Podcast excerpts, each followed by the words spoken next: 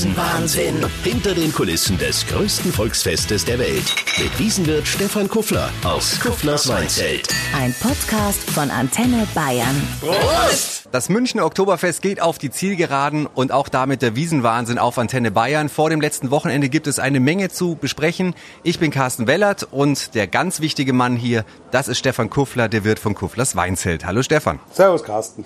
Man sieht dir ein bisschen an, die Wiesen äh, hat an dir gezehrt. Ein bisschen, ähm, ich sag mal, geschwächt siehst du heute aus. Ja, leider. Also ich dachte, es geht dieses Jahr alles an mir vorüber und perlt ab, ob des schönen Wetters, der netten Gäste und der herrlichen Stimmung.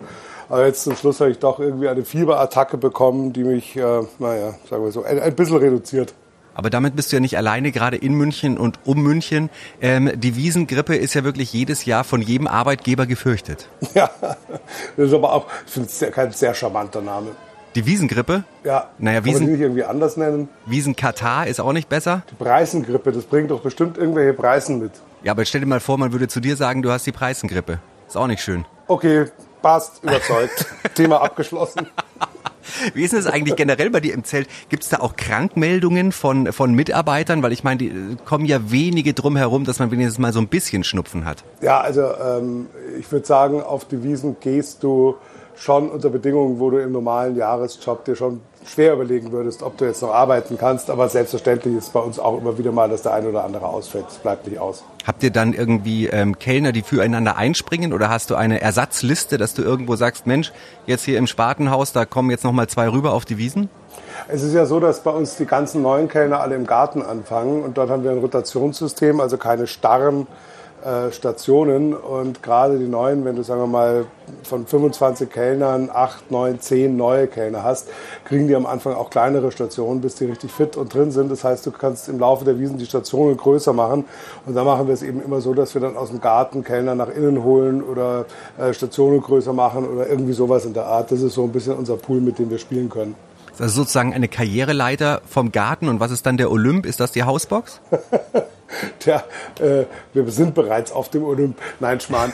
ähm, ja, also es ist, äh, es, du, es kommt auch darauf an, was, was die Kellner aus der Box machen. Also wir haben auf der Empore genauso äh, Mitarbeiter, die das super machen, die ihre Gäste hegen und pflegen und über die Jahre hinweg halt wirklich einen tollen Stamm aufgebaut haben.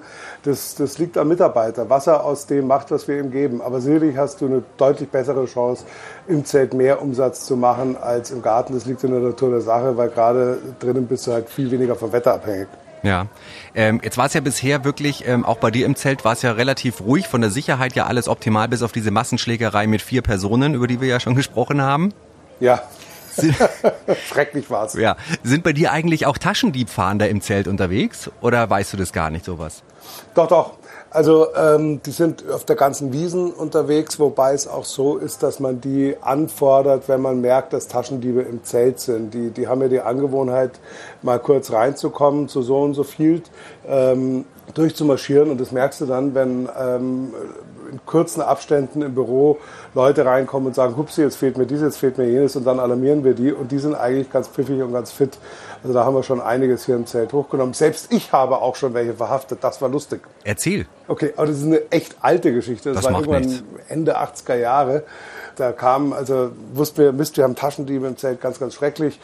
Und dann ähm, haben die Klo-Leute mir gesagt, wir wissen, wer das ist, weil jedes Mal, wenn der Depp am Klo ist, ist ein Geldbeutel drin und äh, verstopft alles. Und deshalb wissen wir jetzt, wer das ist. Und er hat gesagt, ja, dann haltet ihn fest. Und das waren die Klo-Leute, das waren damals bei den Herren echte Riegel. Ja, na, wenn der Messer oder so dabei hat und uns absticht, das wollen wir nicht. Ja. Dann, ey, was, ihr seid so riesig, packt einer die linke Flosse, einer die rechte. Na, ist nicht okay. Er hat gesagt, dann stelle ich mich jetzt da jetzt hin, persönlich. Und klar, jung, kräftig, 19 Jahre alt oder was, da machst du auch, bist auch noch für Unfug zu haben. Und wenn der kommt, dann alarmieren wir die Polizei und äh, ich halte den fest. Wir hatten aber auch die Taschendiebfahndung schon alarmiert, nur wussten wir nicht, wie lange die brauchen. Also, der Typ kommt rein, der Klomann nickt mir, ich pack den von hinten, ein Arm durch die linke Achsel, ein Arm durch die rechte Achsel, hinterm Nacken habe ich meine Hände von ihm verschränkt, damit konnte der sie nicht mehr rühren und drück ihn an die Wand, also an, an die Tür vom Klo und in dem Moment will einer genau aus diesem Klo raus. Oh nein. Und dann habe ich etwas gerufen, ja, und dann habe ich etwas gerufen, was ich schon immer rufen wollte. Bleiben Sie, wo Sie sind, das ist ein Polizeieinsatz. Der hat nichts mehr gemacht, ja. Der hat nur draußen rumpeln gehört, der ist gleich mal geblieben, wo er war.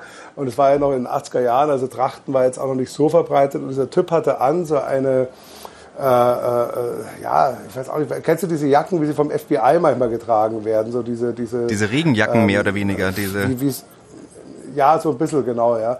Und ein Cap. Ja. Und ähm, dann sowas hatte der an und auf einmal kommt zur Tür rein noch zwei, ein Pärchen, die genau dasselbe anhaben. Okay. Und ich so, oh Gott, jetzt kommt ihm seine Verstärkung. Und ich habe nur gesagt, hey, bleib stehen, wo du bist, zu dem, der da auf mich zugesteuert ist. Oder du kriegst so einen zwischen die Füße, dass du nicht mehr, lange nicht mehr aufrecht stehen kannst. Und so, stopp, stopp, stopp, stopp, stopp. Ich bin von der, äh, nicht Jugendpolizei, aber die, die für die Jugendlichen zuständig sind, weiß ja. ich genau, wie die heißen, zückt seinen Ausweis. Und der war nur gerade zufällig im Zelt, hat das mitbekommen über Funk und ist eben herbeigeeilt. Äh, und hat mich dann also auch aus dieser Situation befreit, hat den Gefangenen übernommen. Und der war auch überführt, weil er deutlich mehr als einen Geldbeutel, äh, in dem nicht sein Ausweis drin war, in der Tasche stecken hatte. Und damit war diese Episode abgeschlossen. Und der Kollege von der, verdammt, wie heißt denn diese Einheit, sich da im Jugendlichen, egal. Sitte also, ist es nicht. Wir haben uns auch danach so ein bisschen angefreundet. Nee, Sitte ist es nicht. Mir fällt's aber auch nicht ein. Ja, das war die Geschichte. Es ist aber äh, Taschendiebfahndern am, auf der Wiesen, die haben jetzt mal was äh, Jobfremdes gemacht, würde ich sagen. Die haben nämlich jemanden erwischt, einen 53-Jährigen, äh, der war auf diesem bekannten Hill of Shame unterwegs und hat Schuhe geklaut. Okay, alles klar. Da braucht man nach der Promillegrenze auch keine Fragen mehr stellen. Nee, was er damit vorhat, er hat die aber immer sorgfältig irgendwie dann in Plastiktüten reingepackt ähm, und eingesteckt. Also, aber mhm. was er damit machen wollte, keine Ahnung. Ob er die verkaufen wollte auf Ebay, irgendwie original Wiesenschuhe, keine Ahnung. Oh mein Gott. Manche stellen sich halt doof an. Das ist auch äh, übrigens eine gute Überleitung zu einem Standelbesitzer auf der Eudenwiesen. Also da, wo ja genau die Tradition mhm. gelebt wird. Und der hat ein bisschen Absolut. Probleme bekommen äh, mit Gästen, weil er hat nämlich an seinem Stand Frikadellen verkauft. Frikadellen? Ja, also äh, auf dem Schild stand... Was sind Frikadellen? Ja, Fleischpflanzerl. Äh, war, war das ein Berliner Mitbürger oder was? Nein, nein, es war ein Münchner. Frikadellen auf der Eulenwiesen, das ja, ist ja ganz toll. Auf dem Schild stand riesig Frikadellen. Aber er hat dann jetzt wirklich drastisch reagiert und hat jetzt auch Fleischpflanzerl draufgeschrieben, äh, dass auch die Bayern wissen, was es da zu essen gibt. Achso, er verkauft jetzt beides. ich, das muss ich mal gucken, aber das Frikadellenschild, das hat er äh, beschämt in die Ecke gestellt. ja, das dann ja auch, mein lieber Herr Gesangsverein. Also man kann sich ja viel leisten da draußen, aber irgendwo ist dann auch mal ein Punkt. Jetzt hast du die Überleitung ähm, gegeben. Man kann sich viel leisten auf der Wiesen, gerade wenn es ums Flirten geht. Mhm. Es gibt eine Studie, und zwar äh, rund um Wiesenflirts, und da haben Männer wie Frauen angegeben, dass über die Hälfte der Personen froh sind, wenn sie nach der Wiesen keinen Kontakt mehr zu ihren, ihren Wiesenflirts haben. Ehrlich? Ja, finde ich jetzt auch erstaunlich. 50 Prozent? Ja. Das ist ja krass. Das ist so ein bisschen die Fremdschädabteilung, oder? Ja, ich meine, man weiß selber, wie so das Optische verzerrt wird mit dem Alkohol. Vielleicht waren einfach manche auch überrascht, ja, ja. was sie da am nächsten Tag dann gesehen haben. Aber da gibt's bei dir sicherlich auch äh, viele Geschichten, die bei dir im Zelt passiert sind, rund um Flirts und Romantik, nehme ich an, oder? Du, ja, kriege ich auch von den Gästen sehr viel erzählt, wobei es natürlich so ist, dass die Gäste mir seltener erzählen, mal mit dem Wüstenflirt von letztem Jahr, da wollte ich nie mehr was zu tun haben. ähm, es ist dann mehr andersrum, dass sie, also es wurden durchaus deutlich mehr als eine Ehe im Weinzelt gestiftet. Äh, Leute, die sich hier kennengelernt haben, ähm, äh, bei einem Flirt, mit einem Flirt hat es angefangen. Und natürlich ist es von Haus aus auch so, also wer abends ähm, unwillentlich aus dem Weinzelt allein rausgeht, der ist entweder selber schuld oder muss wirklich mal in den Spiegel schauen, weil das gibt es eigentlich gar nicht. Und wir haben auch schon mehr als einen äh, Heiratsantrag auf der Bühne. Äh, was natürlich dann immer besonders rührselig ist, muss ich sagen. Die Gäste lieben es, äh, die Musikanten lieben es, alle lieben es. Und äh, noch nie hat einer nicht Ja gesagt, muss ich auch dazu sagen. Wir hatten aber auch schon den Fall ähm, von Leuten, die ich wirklich gut kenne, die hier viele, viele Jahre lang immer derselbe Freundeskreis, die aber auch unterm Jahr zusammen in Urlaub gefahren sind und so weiter, fünf Ehepaare. Und irgendwie ist es so rausgegangen, dass außer einem Ehepaar von den restlichen vier Ehepaaren keiner mit dem nach Hause gegangen ist, mit dem gekommen ist. Ach du Schande. Also die haben sich untereinander wild durchgemischt, haben das am nächsten Morgen voll Schrecken festgestellt und dieser Freundschaftskreis ist komplett auseinandergebrochen. Also muss ganz ehrlich sagen, von sowas muss ich dringend abraten, ähm, aber auch das kommt leider vor. Ja, ich bin sowieso so ein bisschen grantig. Ich meine, ich hatte auch Singlezeiten und war da auch im Weinzelt und bin des Öfteren alleine nach Hause gegangen. Ja, weil du hier geschuftet hast wie ein Tier. da, daran mag's liegen. Ich dachte schon, du würdest jetzt sagen, schau mal in den Spiegel. Ja. Äh, nein, würde ich nie tun, würde ich nie tun. Mir ist wurscht, was die anderen sagen. Ich finde, du bist ein sehr adretter junger Mann. Vielen Dank für die Blumen. Heute geht das Weißbier auf mich. Ah, endlich einmal. Als ja. Wiesenwirt muss man auf dem Standpunkt stehen, wurscht, wer das Bier zahlt, Hauptsache es wird getrunken. Wir sind kurz vor dem äh, letzten Wochenende. Das Zelt füllt sich immer mehr und mehr. Es wird sicherlich knackevoll, auch bei dem tollen Wetter. Was ist denn so dein Resümee der Wiesen bis hierher oder vielleicht auch deine schönste Wiesenbegegnung, die du in den letzten zwei Wochen hattest? Also bis hierher war das eine wirklich, wirklich schöne Wiesen. Man hat wieder viele nette Leute kennengelernt. Man sieht manche Leute, die man auch wirklich besonders gern mag, äh, teilweise nur einmal im Jahr. Und da muss ich sagen, ich liebe das ja hier draußen, ich lebe das hier draußen. Und äh, wenn das jetzt so zu Ende geht, man soll nie den Tag vor dem Abend loben, äh, loben aber wenn das so zu Ende geht, dann war das eine super Wiesen und wie man, wie man sie sich besser nicht wünschen kann. Ja, wobei ja äh, die Wiesen bei dir im Zelt immer nicht so schön zu Ende geht. Das kannst laut sagen. Das empfinde ich genauso wie du. Ich hoffe, du denkst an das Gleiche wie ich. Ich denke an exakt das Gleiche wie du. Du singst am Sonntag wieder auf der Bühne. Ganz genau. Ist das nicht furchtbar? Ja, deine, also wir haben eine Umfrage gemacht im Zelt. 3000 von 2500 Weinzeltgästen sagen furchtbar. Ja, siehst du, ich hab's ja gewusst. Vor allem, der Punkt ist ja das, ich habe das erste Mal im Jahr 2000 gesungen. Das war so, dass der Helmut Högel, der wirklich musikalisch geholfen hat, dieses Zelt mit groß zu machen und auch musikalisch die Wiesen geprägt hat. Das muss man sagen, das ist wirklich der, der auch mal wieder modernere Musik auf die Wiesen rausgebracht hat. Mit der Folge, dass auch die jungen Leute weg vom Autoscooter, wo die gute Musik lief, wieder in die Zelte zurückgegangen sind. Okay. Ist dann leider gestorben. Ich habe seinen Sohn überzeugen können, die Band zu übernehmen. Und zwar im Jahr 2000. Wir haben dann die Boxe 20 seinerzeit geweiht dem Helmut Högel, haben sie umgetauft in Helmut Högel Boxe. Und ich habe also dieses große Schild äh, äh, auf die Bühne geschleppt. Meine Mutter stand oben mit Michi Högel und ich habe das dann also durchgesagt, wie toll wir das machen. Daraufhin äh, brechen meine Mutter und der Michi heulend zusammen. Ja. Also die, das war der Abturner des Jahres, muss man, also der Abturner dieser Wiesen zumindest. Okay. Äh, die Gäste standen da unten total betröppelt und hat gesagt, wir müssen was machen. Sagt zur Band, ihr müsst was spielen, ihr müsst jetzt irgendwas, spielt was. Na, Chef weint, wir können nicht spielen. Ich, um Gottes Willen. Ja, dann habe ich da durch die Noten geblättert, habe gesehen von ähm, James Brown, I Feel Good. Habe gedacht, okay, geht, geht noch, kann ich gerade noch hinkriegen mit meiner Stimme. Habe gesagt, so, auf geht's. Wow, boom, I feel good. So, und los ging's. Der Michi, Vollprofi, war sofort nach dem ersten Takt wieder mit dabei, um Gottes Willen. Ja. Okay. Aber danach sagt er, du Sauhund, ich habe gar nicht gewusst, dass du so gut singen kannst. Das machen wir jetzt jedes Jahr. Das Jahr drauf war bekanntermaßen 9-11, schreckliches Attentat in New York und die Wiesen war dementsprechend leer. Daraufhin kam ein Pongauer Kellner zu mir und hat mich zusammengeschissen. Ihr habt doch gesagt, du sollst nicht einen singen. Six, was auch gekriegt hast. Kein einziger Gast kommt mehr zu uns. Aber ich muss wirklich zu deiner Ehrenrettung sagen, so schlimm ist es nicht. Es klingt eigentlich wirklich gut. Ganz ehrlich, ich bin ein musikalischer Mensch, was nicht heißt, dass ich gut Musik machen kann, aber ich kann es sehr gut hören. Und ich bin jedes Mal, weißt du, die Stimme ist zusammengerockt, ein bisschen was getrunken, hast am letzten Tag auch, weil du natürlich da schon mit Stammgästen und so weiter dann mal anstoßen musst auf eine Klar. schöne Wiesen.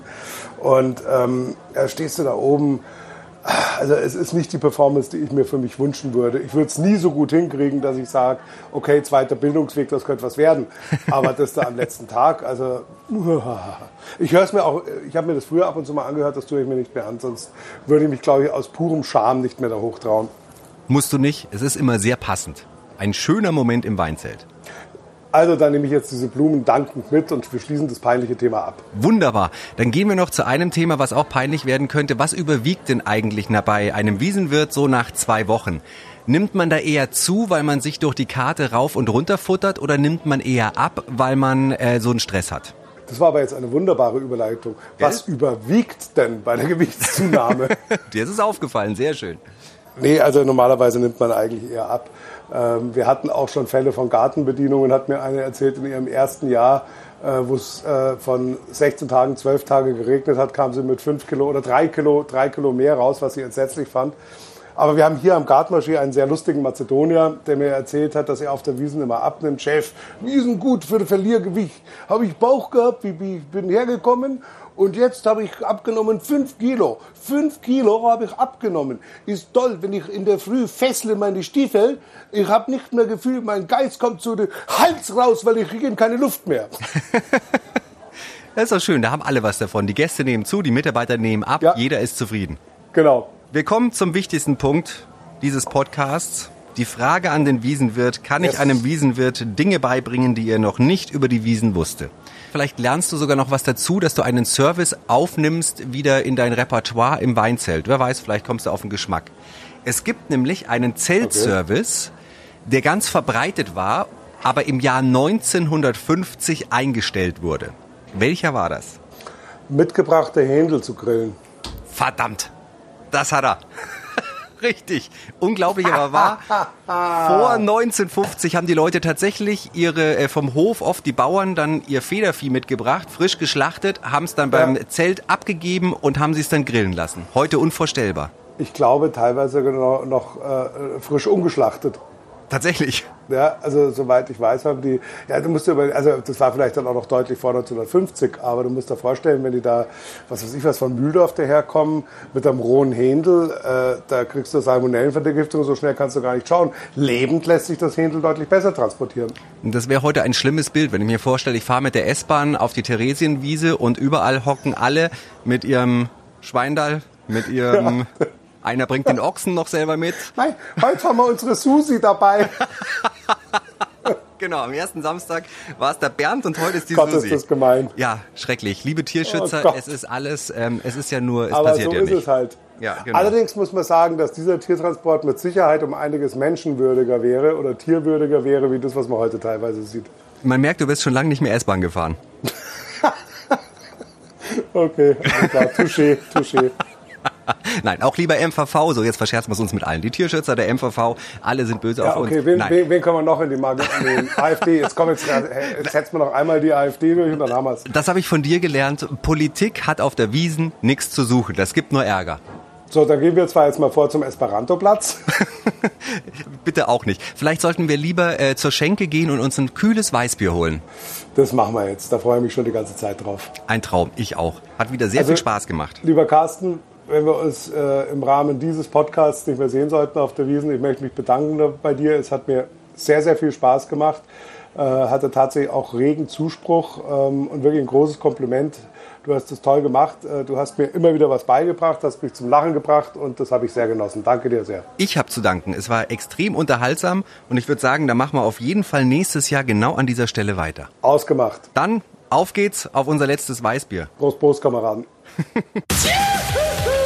Wiesenwahnsinn. Hinter den Kulissen des größten Volksfestes der Welt. Mit Wiesenwirt Stefan Kuffler aus Kufflers Weinzelt. Ein Podcast von Antenne Bayern. Täglich um 18 Uhr. Jetzt abonnieren.